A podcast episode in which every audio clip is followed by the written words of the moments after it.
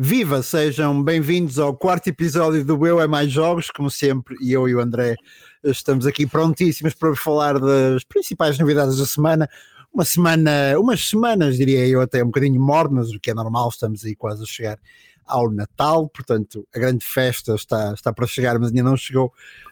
Um, e portanto, uma semana um bocadinho morna, mas estamos cá para falar uh, também dos 25 anos da, da Sony PlayStation que os fazem esta semana uh, falar das principais novidades, o que temos andado a jogar ou a não jogar, já lá vamos. Uh, e já iremos a tudo isso, portanto, sejam bem-vindos ao Eu é Mais Jogos.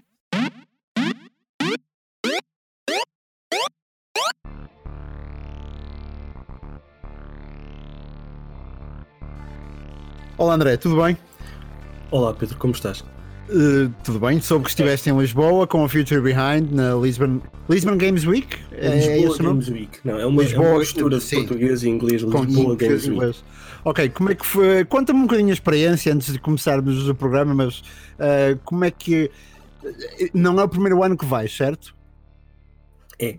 Não é, é o primeiro, primeiro ano que vais. Não é o primeiro ano que o Future Behind vai, é o primeiro okay. ano que eu vou na tua experiência, é um evento cada vez maior ou não? O que é que, o que, é que achas? É um evento ao qual vale, vale a pena ir também? Fala-me um bocadinho uh, e a quem nos ouve também para perceber o que é que podemos ter em 2020, se valerá a pena ir, se não vale. O que é, que, é que tens a dizer sobre isso? Segundo a organização, 2020 vai ser completamente diferente. Vão ter mais áreas, uhum. vão ter uh, um maior cuidado com as áreas que têm e esperam receber ainda mais visitantes. E este ano passaram os 60 mil. Ok, certíssimo, certíssimo. Uh, se gostam de videojogos, se querem ver o que é que há no mundo dos videojogos e mesmo no mundo da cultura pop, é um evento a não perder. Ok, certíssimo. Uh, houve uma grande mudança desde o ano passado para este ano, mesmo eu não tendo ido, ido ano passado, recebi feedback das pessoas que lá estavam, uhum. uh, mas com, com, a, com a divisão da, da E2Tech e da Phil, criaram-se dois eventos. Criou-se o XL uh, Games World, salvo erro, e a Lisboa Games Week. Um que foi primeiro, uma semana antes, e depois a Lisboa Games Week foi de 21 a 24 de novembro. Uhum, então certo. as pessoas tiveram, ou foram os dois, ou tiveram que escolher entre um e outro. Uh, Notou-se a diferença porque a organização, mantendo a FIL como base, a produção acabou por ser feita um, com outros parceiros que não é a 2Tech, então notou-se um pouco a diferença. O uhum. espaço uhum. IndieX foi para, foi para o XL Games World, havia também um espaço indie a melhorar no ano passado, era um pouco, tenho que, tenho que ser sincero e dizer que o espaço indie na Lisboa Games Week era um, era mais, era um pouco mais fraco do que aquilo que estaríamos habituados. Uh, mas no entanto acabaram por atrair muita gente. A área PlayStation era gigante, a Xbox voltou aos eventos e tinha a sua área onde poderiam, onde podiam jogar as consolas de todas as gerações Xbox.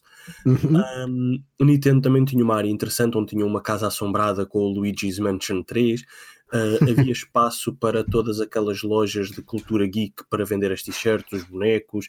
Uh, havia, um, havia um palco enorme para esportes e muitas, muitas, mas muitos, muitos, muitos jovens, muitas escolas um, a fazerem visitas de estudo durante quinta e sexta-feira para, para levar os miúdos a conhecer o que há nos videojogos.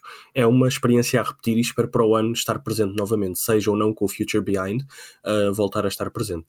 Ok, certíssimo. Esperamos então que no próximo ano, uh, tanto um evento como outro, seja uma espécie de Comic Con com o comando na mão. Uh, passando então desde já aos lançamentos, aquilo que são os lançamentos da semana. Uh, vocês estarão a ouvir o episódio no outro dia, em princípio, mas estamos a gravá-lo no dia 3 de dezembro. E neste mesmo dia, portanto, já esta semana foi lançado hoje mesmo Halo Reach para PC e Xbox. O quinto episódio também de Life is Strange 2 para PC, PS4 uh, e Xbox One também. Uh, a Enhanced Edition de Neverwinter Nights também para PS4, Xbox e Switch. Uh, e a Simulacra para as mesmas plataformas e Tools Up. Dia 5 de dezembro há o lançamento do Alien Isolation para Switch, uh, Darksiders Genesis, Genesis, aliás, peço desculpa, para PC e Stadia, uh, a nova expansão do Kerbal Space Program, que é chamada Breaking Ground Expansion, para PS4 e Xbox One. Ainda para PC, dois jogos, uh, Mosaic e Raging Loop. uh, também no dia 5, e é o grande destaque do dia 5. No dia 6 há o lançamento para Switch também de Assassin's Creed The Rebel Collection e de Space Pioneer para a mesma plataforma. E para terminar, no dia 10 há então o lançamento para PC de Dragon Quest Builders 2. Uh, para um, PC, mas PS4 e Xbox One também, uh, Jurassic World Evolution, Return to Jurassic Park, o DLC do, do jogo, uh, e para a mesma plataforma, para as mesmas plataformas Fishing Baron Sea, Complete Edition e ainda Avicii uh, Invector, são estes os lançamentos da semana, como nós conversávamos um bocado aqui. Ah, e ok, e o grande lançamento da semana, talvez no dia 10 de dezembro, Terminator Resistance, para acompanhar também aquilo que é o lançamento do filme. Este que será um jogo lançado para PC, PS4 e Xbox One. Uh, André, são muito poucos os lançamentos até ao fim do ano, não é? Sim. Há muito pouco, para além desta semana, há muito, muito pouco mesmo uh, para o que aí vem, porque depois uh, entraremos em 2020 a todo o gás, não é? haverá aí DLC de Monster World, haverá Dragon Ball, um, remaster de Final Fantasy, muita coisa boa a acontecer já em janeiro de 2020, mas isso depois lá iremos. Uh, principais notícias da semana, quais é que são? Bem, uh, primeiro um uh, thumbs up para a Nintendo Switch e um thumbs down para a Xbox. Uhum. a Nintendo Switch ultrapassou as vendas da Xbox One na Europa. Okay. Não é por muito, mas são 11.36 milhões contra 11.21 milhões. Isto ainda sem as vendas da Black Friday. Exato, exato. Uhum. De, depois, o uh, gênio de, dos videojogos, Hideo Kojima, fala na possibilidade de um Death Stranding 2. A notícia lançada pela, pela IGN Portugal, uh, em que o produtor um, em entrevista ao Vulture, diz que gostaria de trabalhar novamente com o Norman Reedus e, caso acontecesse, existiria a possibilidade de ser uma sequela do jogo. Ao ouvir a sequela do jogo, começaria do zero, não era a continuação da história. Uhum, certíssimo. Uh, depois temos ainda os jogos PlayStation Plus de dezembro de 2019, que estão disponíveis para download a partir do dia 3, dia em que estamos a gravar uh, o, o, peço desculpa, dia em que estamos a gravar o quarto episódio do Eu é Mais Jogos, que são Titanfall 2, temos para os amantes do desporto motorizado Monster Energy Supercross uhum. e um jogo uh, feito. Uh, desculpa. E um jogo feito em. Uh, damn. E um jogo uhum. desenvolvido no âmbito do programa PlayStation Talents uh, chamado E-Cross Minton que é okay. o chegar às consolas de uma modalidade chamada Cross Minton. Parece-me bastante curioso. Que é uma espécie uh... de badminton, mas em que uh, não há rede e há assim dois, duas áreas no chão onde tens que pôr uh, o volante. Pela tua experiência, dirias que os jogos indie que são lançados eu diria quase exclusivamente pela PlayStation na, no seu pacote mensal, valem a pena ser jogados, apesar de não serem AAA games, não terem grandes editoras por trás, mas valem a pena? E Cross Minton eu não me vejo a jogar. uh, certo. Mas o jogo do mês passado, que esteve para, disponível para download até ontem, a dia 2 uhum. de dezembro, Sim. e mesmo não sendo gratuito, vale a pena jogar o Striker's Edge. É um jogo indie lançado uh, dentro do mesmo tipo de programa. Eles venceram o PlayStation Talents uh, em Portugal, uh, ou os prémios PlayStation em Portugal, e um, o jogo é muito, muito bom. É uma espécie de jogo do mata, mas com arcos, flechas, tens bruxas, tens piratas, tens tudo um pouco. E uhum. é, é divinal, principalmente para jogar com alguém ao lado ou jogar online com alguém. E tem aquele espírito competitivo que, que qualquer jogo hoje em dia precisa. Exato, fica aqui, uh, fica aqui uh, a recomendação. Uh, mais notícias desta semana. Sim, para não deixar a, a, Xbox de lado e também porque merecem ser mencionados, temos uhum. os Game with Gold para os membros Xbox Live, que é Final Station, que está disponível de 16 de novembro a 15 de dezembro.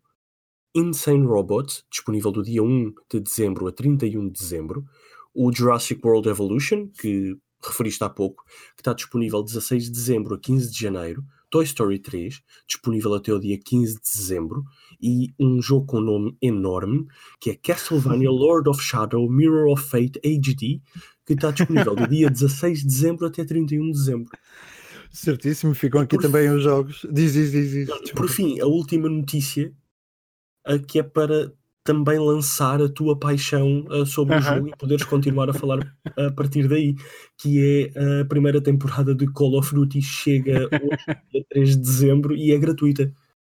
É exatamente uma temporada gratuita. Bem, ela não é inteiramente gratuita, vá. A Oh. Season 1 do Call of Duty, ahm, de facto, grande parte do seu conteúdo é gratuito, a outra parte, há uma parte que não é gratuita, custa 10, 10 euros o pass, ah, mas, tem, mas, tem, mas há aqui uma, uma coisa boa no meio desta não gratuitidade que é, pelo menos, eh, permite ganhar dentro do jogo ah, aquilo que se chama um COP, portanto, Call of, eh, CODP, Call of Duty Points, eh, e esses Call of Duty Points depois podem ser usados para, para comprar gratuitamente com esses pontos a próxima, a segunda season de Call of Duty. Portanto, tem esse, tem esse não. De qualquer das formas, sim, está, está lançada esta semana a Season 1 de Call of Duty. Até agora o que tivemos foi uma espécie de prólogo. Um, algumas novidades, algumas novidades vão sendo lançadas durante os próximos meses, uh, mas há pelo menos um novo mapa de Ground War chamado Port. Um, a Shoot House, para quem joga, sabe o que é o mapa Shoot House, uh, foi, vai ser substituído ou já foi substituído uh, pelo mapa Crash portanto será o mapa Crash, o mapa que já existia no Call of Duty 4 e que faz o seu regresso agora uh, e que estará disponível 24 horas por dia uh, para jogar. Um, e estarão disponíveis muitos novos emblemas, sprays, um, armas, armas novas também no jogo, uh, também alguns, eu, eu esqueço-me o nome agora, alguns vinis das armas, portanto, para elas ficarem diferentes. As skins. As skins, exatamente, exatamente. Muito obrigado, André. As skins e, uh, e os calling cards também, uh, também estão disponíveis no, uh, na nova season de Call of Duty, que se espera que venha de facto a um, erradicar alguns dos problemas do jogo e que continua a apostar naquilo que tem sido o ponto forte, os, os pontos fortes do jogo. eu diria os novos modos Ground War e Hardcore, que acho que têm entrado muitíssimo bem. Portanto, a ver, vamos depois depois também talvez com a presença do Armando falar um bocadinho daquilo que é a nova season do Call of Duty, o que é que nos tem trazido, o que é que não tem trazido. Uh, Sim, eu, por cá, eu cá por casa continuo, continuo viciado. Um, André, vamos então passar ao próximo espaço. Um, a PlayStation faz 25 anos. Parabéns. Um, parabéns, exatamente. Parabéns à PlayStation. Uh, no meu caso, julgo também no teu e no de muita gente que nos ouvirá.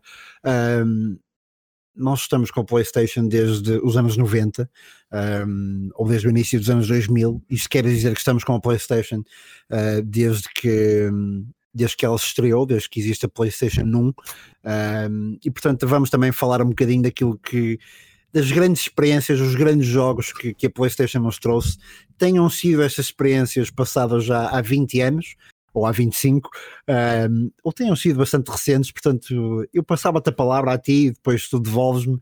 Um, Diz-me um jogo que te vem à cabeça com, e, que, que esteja intimamente ligado à tua experiência com, com PlayStation. Gran Turismo. É, é um dos nomes, não é? Incontornáveis. Sim. Eu comecei com o Gran Turismo, salvo erro, em 99, uhum. ainda na PlayStation original, com o Gran Turismo 2. Sim. Nunca joguei o Gran Turismo original. Certo. Mas lembro-me que na altura aquilo tinha para cima de 600 carros. E era o mundo. Mesmo na PlayStation 2 aquilo era um mundo.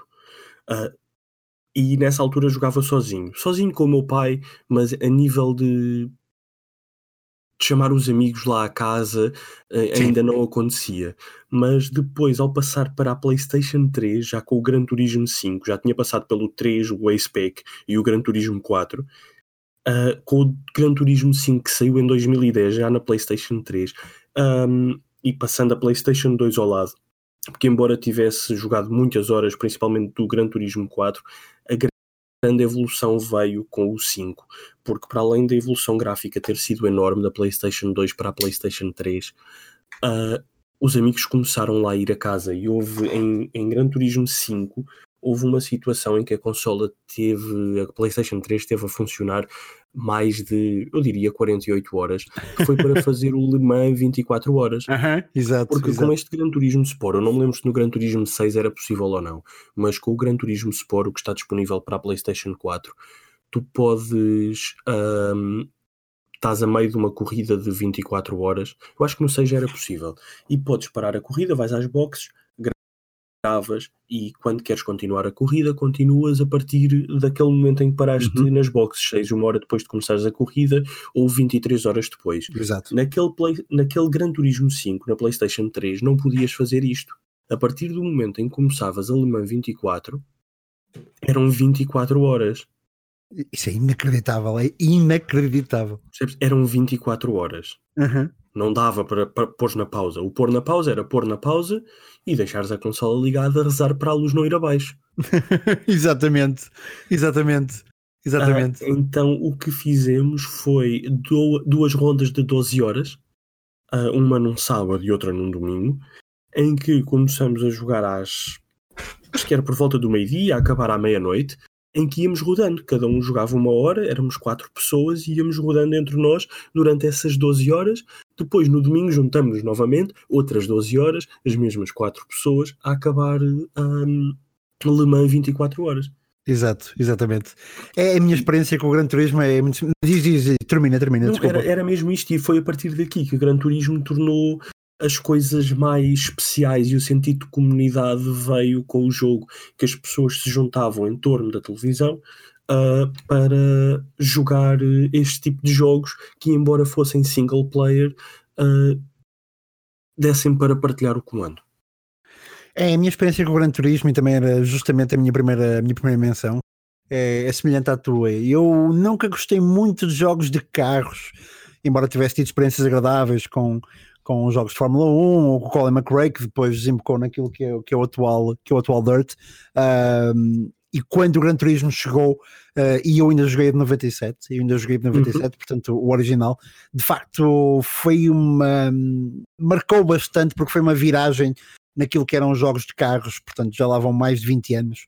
Uh, 22 para ser mais, mais precisos, mais preciso, um, porque era de facto uma simulação, era com carros por exemplo, eu lembro que na altura, quando, quando comecei a guiar, um, já depois mais velho, e portanto já me reporto agora ao Gran Turismo 4, Gran Turismo 5, um, eu procurava sempre guiar o mesmo carro que guiava na vida real, um, e portanto o Gran Turismo permite esse tipo de coisas, porque lá está, porque é um simulador puro de carros que, claro que depois com o tempo ele se foi transformando também num jogo com concept cars, com carros mais um, de grande cilindrada, mas hum, sempre foi possível guiar um, um Volkswagen Polo, por exemplo, desta vida uh, no Gran Turismo. Que eu passava então para uma outra franchise que é absolutamente icónica e que também acho que me marcou muito, que é o God of War. Okay. Uh, enquanto franchise, mas também, mas queria destacar mesmo o God of War original uh, na PlayStation 2, uhum. que é o de 2005. Um, marcou, apesar de eu já jogar videojogos muitos anos, e quando digo muitos anos, é desde 91, 92, uh, eu nunca fui um apaixonado pelo género hack and slash até, jogar, até chegar ao God of War. Um, eu nunca fui um grande apaixonado pelos jogos uh, orientais, peço desculpa a quem gosta muito deles, mas nunca fui um grande apaixonado pelos pá, pelo Final Fantasy sim, mas depois todos os IPs chineses, japoneses, japoneses aliás, uhum. nunca fui muito ligado a eles. Um, e quando chegou um hack and slash com, um, com tudo aquilo que era a mitologia grega ou espartana, se quisermos, uhum. um, do, do, do, God of War, naquilo que é o God of War 2005, o original, uh, foi de facto muito marcante na altura. Uh, para mim, a própria personagem, o Kratos, muito marcante também. Uh, e, e, toda, e toda esta série que ainda não terminou, não é? O primeiro jogo é 2005, mas o mais recente é do ano passado apenas, é 2008, uhum. uh, e que também continua a marcar pela, pela sua inovação, uh, apesar de ter passado agora para aquilo que é a, a, a era nórdica, digamos assim, uh, mas continua a ser um, um, jogo absolutamente extraordinário, continua a ser um excelente hack and slash, continua a ter excelentes gráficos, já o tinha em 2005, continua a ter agora. e portanto, apesar dos lançamentos depois de um grande IP que eu também gosto bastante, que é o, que é o Assassin's Creed, God of War teve sempre um espaço muito reservado, muito só para ele ali no, no meu coração. André, próximo, próximo IP ou, ou, ou não, o jogo que te tenha marcado Deixa-me na. deixa-me Uhum. primeiro dizer que God of War, o, o 3, o God of War 3, Uhum. para mim é o meu favorito. Ok. Um, o primeiro e o segundo estão fantásticos. O God of War 3 já o joguei 4 ou 5 vezes, tanto na PlayStation 3 como ah, o Remastered na PlayStation 4. Uhum. Este último God of War teve uma coisa fantástica. Para além de ser um jogo mais maduro, tem, tens os momentos de hack and slash também, mas tens um- uma narrativa mais calma, tens mesmo o modo de jogar, o modo de, o modo de batalhar os inimigos é mais maduro, mas tem uma coisa fantástica que é a forma como eles conseguiram gravar todo o jogo, todo o jogo, desde o início ao fim, só com um plano de câmara. Exato, exato. Ok. É fantástico. Exato. E foi uma Exato. coisa nunca antes feita nos videojogos e que também é pouco feita ah, no cinema. Uhum. Pá, Uhum. é- tá- está, está, está genial. Exatamente. Só, só, só, um, pequeno, só, um, só um pequeno apontamento, André. Hum. Porque estou, agora aqui a ver. O Gran Turismo original, o de Uhum. 97, é o jogo mais vendido da história da PlayStation. Ainda? Nestes ainda nestes 25 anos de PlayStation que faz esta semana. Gran Turismo original, lançado em 23 de dezembro de 1997 eh, pela hum, Polyphony Digital, Uhum. é o jogo mais vendido da história da PlayStation com 10 milhões 850 mil hum, CDs, neste caso, Uhum. CDs distribuído, unidades, se quisermos, e Sim. portanto um número absolutamente extraordinário aqui para só para rematar mesmo o Gran Turismo. Para além, da Próximo. bonita, para além da bonita caneca que a PlayStation enviou ao Future Behind hoje, podiam Uhum. também dar uma prenda e lançar um novo ahm, Gran Turismo. No Gran Turismo, sim. Quem sabe, se não, estarão a ouvir isso, não.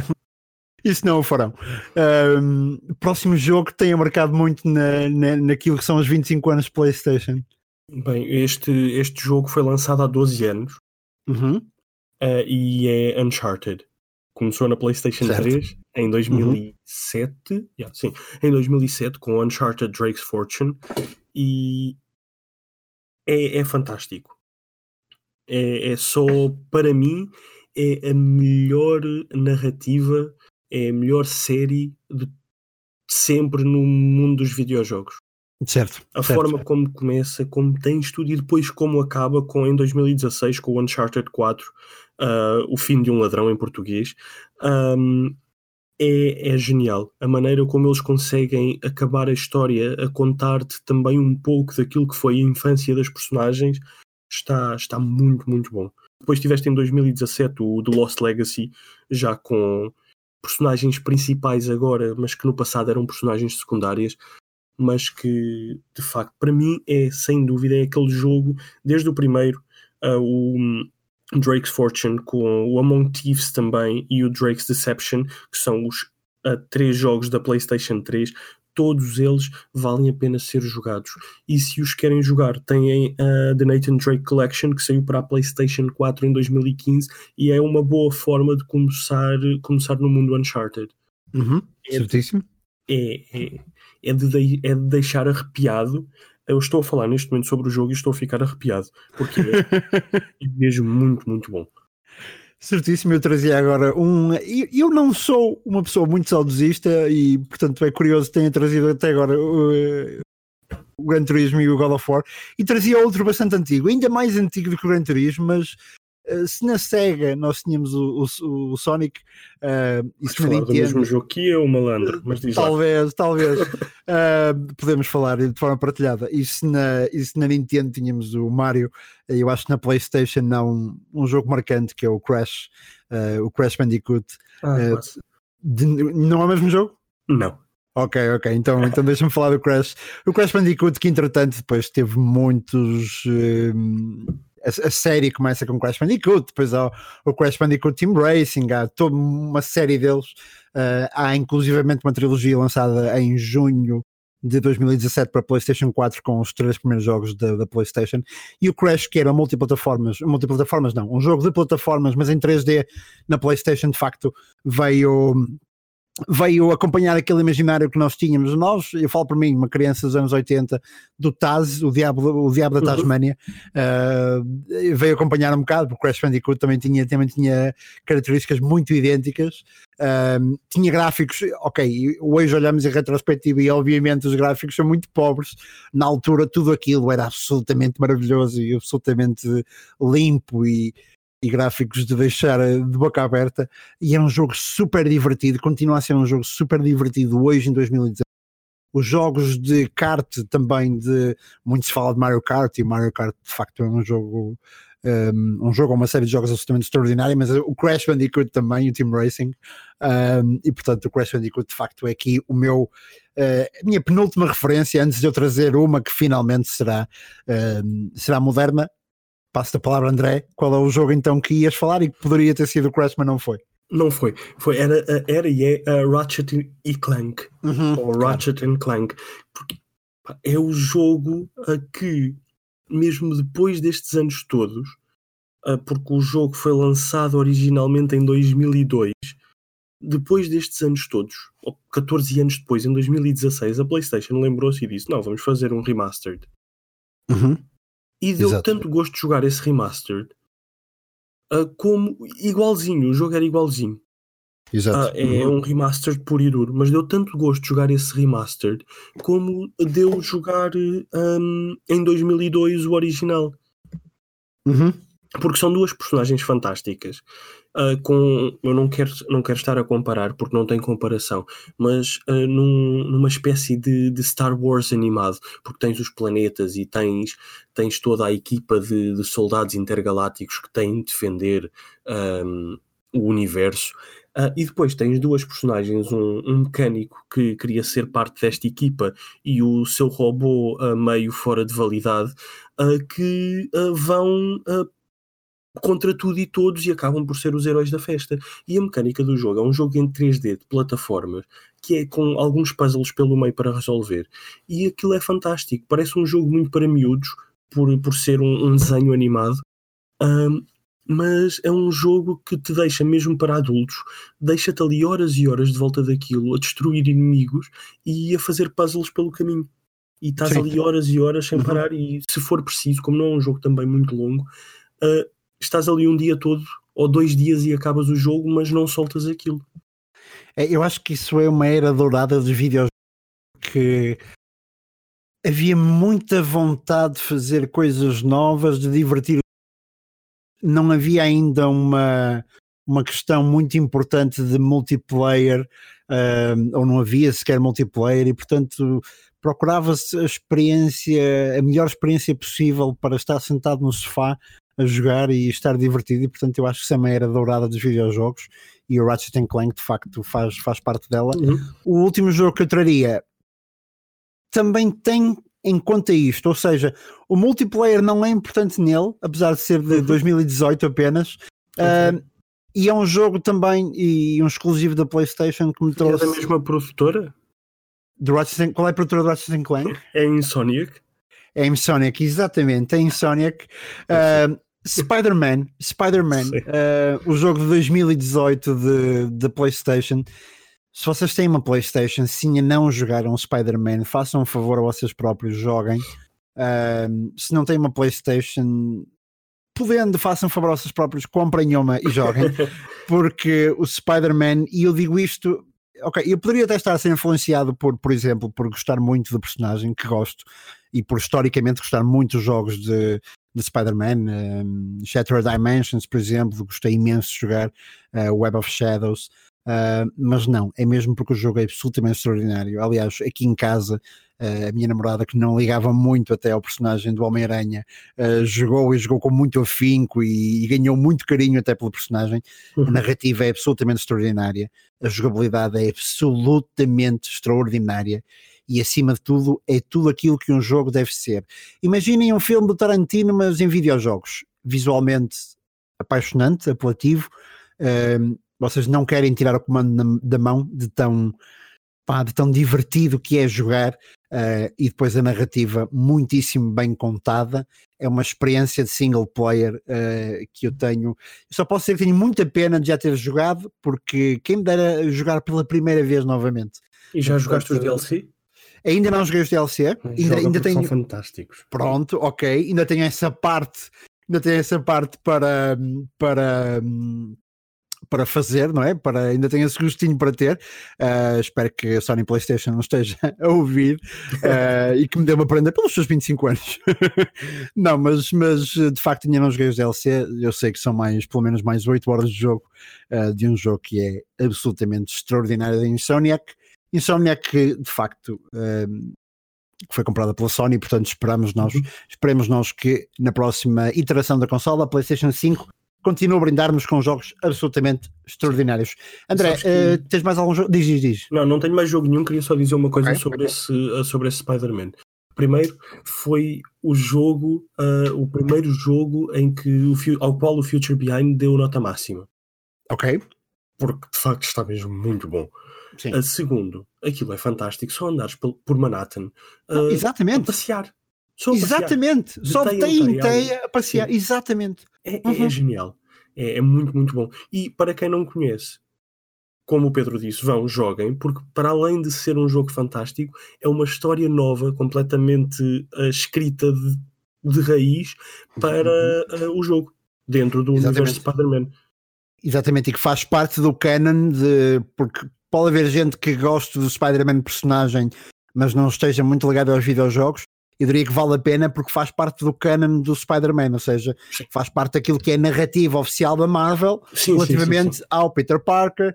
Uh, e mais não digo, porque senão começa a fazer spoilers. se gostam dos filmes, se gostam dos filmes, por exemplo, Tom Holland, vejam, vejam, vejam não, joguem. Joguem, joguem Spider-Man.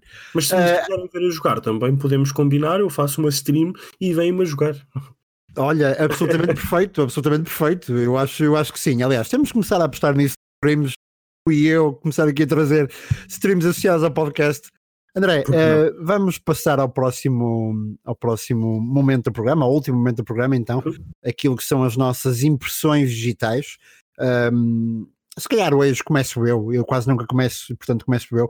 Esta semana estive, estive dividido entre dois jogos um, Football Manager 2020, porque foi lançado há relativamente pouco tempo uh, e ainda estou em processo de me viciar.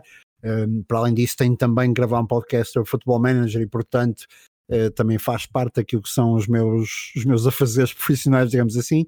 E, portanto, estive algo concentrado no Football, Football Manager 2020, mas acima de tudo, o vício ainda não passou. Um, Call of Duty Modern Warfare, Uh, de facto, já há muito tempo que eu não encontrava um Call of Duty que me desse tanto gosto de jogar. Um, este é um deles e posso confessar que estou bastante entusiasmado com, com a nova season. André, passo-te a palavra para me dizeres se tens jogado alguma coisa, o que é que tens jogado, e não precisa ser esta semana, podem ser as últimas duas, três, uh, desde que tivemos programa. Tenho jogado pouco, primeiro porque quando vim da Lisboa Games Week vinha de raro, mas claro. o que tenho jogado tem sido dividido entre dois jogos maioritariamente. Nada de novo, nada de excitante, mas a Football Manager, sem uhum. dúvida alguma. Claro. Uh, não tenho podcast para gravar, uh, mas, mas continua a ser um vício. Uhum. Uh, e depois, Fórmula 1 2019. Exatamente. O, Já acabou o vosso campeonato? Prémio... Ou... Ainda não, achas? Não? não? nunca mais. Okay. Lá para 2023 vai acabar o campeonato de Fórmula 1 2019. Um, mas o, o Grande Prémio, ou o Campeonato do Mundo de Fórmula 1, acabou com o último Grande Prémio agora em Abu Dhabi. Uhum. Uh, e então chamou o bichinho novamente, já que houve Grande Prémio no domingo. O que é que vamos jogar na segunda-feira? Fórmula 1 2019. Exatamente. Uh, tem sido isto: a Football Manager e Fórmula 1. Por vezes, Football Manager no portátil, enquanto uh, estou nas boxes na Fórmula 1. Grau máximo de, de vício, vício, então. Sim. Grau máximo de vício. Uh, entendo perfeitamente. Entendo perfeitamente. Uh, bem, o que quer que joguem todos vocês, ouçam o nosso podcast mais vezes. Nós gostamos muito de fazer, esperamos que vocês gostem muito de os ouvir. Uh, posso ter já dizer que eu e o André teremos companhia na próxima semana para gravar um episódio especial de fim de ano. Acho que é, um, é, quase, um, é quase um clichê, não é? Dos mídia trazer um especial de fim de ano, mas nos videojogos eu acho que faz grande sentido. E sim, vamos atribuir, não Oscars, mas eu não sei se temos. Como é que se chama a mascota do Future Behind? O Gamezilla. Não, é o Gamezilla. Original, não é? Ah, mas vamos, vamos atribuir Gamezillas Vamos atribuir Gamezilla's, porque não, aos melhores jogos do ano em cada categoria. Uh, de resto, André, foi um prazer estar à conversa contigo, foi um prazer fazer este podcast e a todos que estão em casa, até para a semana.